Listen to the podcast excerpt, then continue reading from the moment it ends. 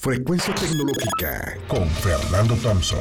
El podcast que cada semana trae para ti lo mejor del mundo de la tecnología y la seguridad informática. Frecuencia Tecnológica. Bienvenidos a Frecuencia Tecnológica capítulo 149. A ver qué son eso de las aplicaciones low code, ¿no? O de bajo código y cómo pueden ayudar a tu empresa o a tu negocio. Mira, eh, en un entorno de constantes cambios, como el que estamos viviendo ahora, los negocios y las empresas no siempre pueden estar esperando a pasar por un proceso de desarrollo de software tradicional porque el negocio ya exige una mayor velocidad de adaptación a las plataformas.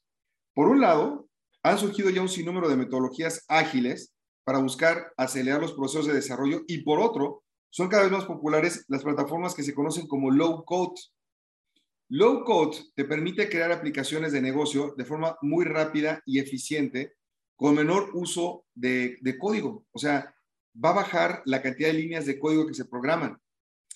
Gracias a estas aplicaciones de bajo código o low code, las empresas pueden tener ciclos de desarrollos mucho más rápidos de software y aplicaciones que te permitan tener una mejor integración y una mayor escalabilidad en menor tiempo.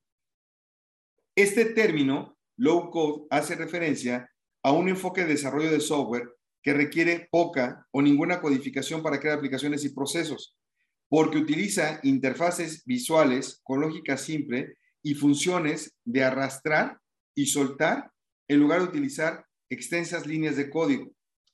Estas herramientas intuitivas permiten a los usuarios, sin conocimientos formales de codificación o de desarrollo de software, crear aplicaciones para muchos propósitos, por ejemplo, aplicaciones móviles y sistemas de información.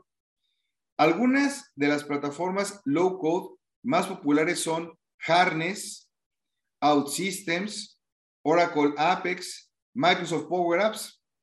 Las características de low code son, por ejemplo, la interfaz es gráfica e intuitiva. Ya lo decía yo, el usuario dispone de modelos visuales que suelen seleccionarte mediante un drag and drop, copy paste, los arrastras con el ratón para integrarlos en el orden deseado de, tu propio proyecto y queda listo.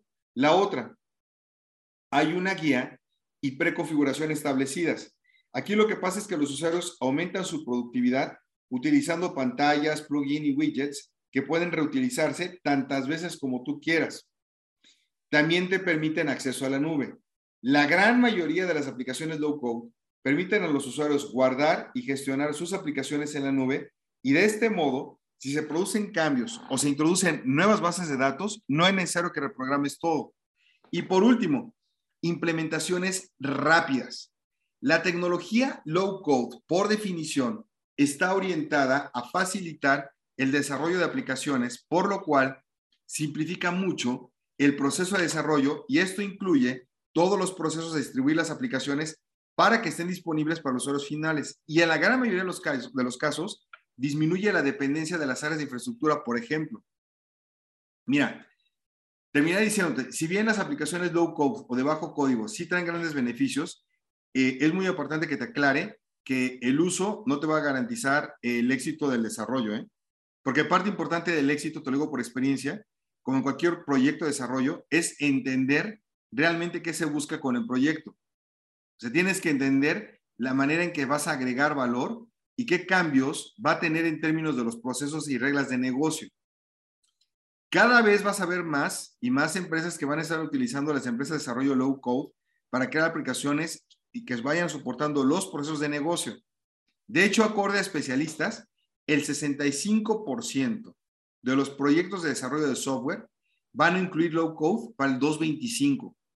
Yo te invito a que explores desde ya las ventajas que pueden traer para tu empresa el utilizar estas plataformas de desarrollo low code.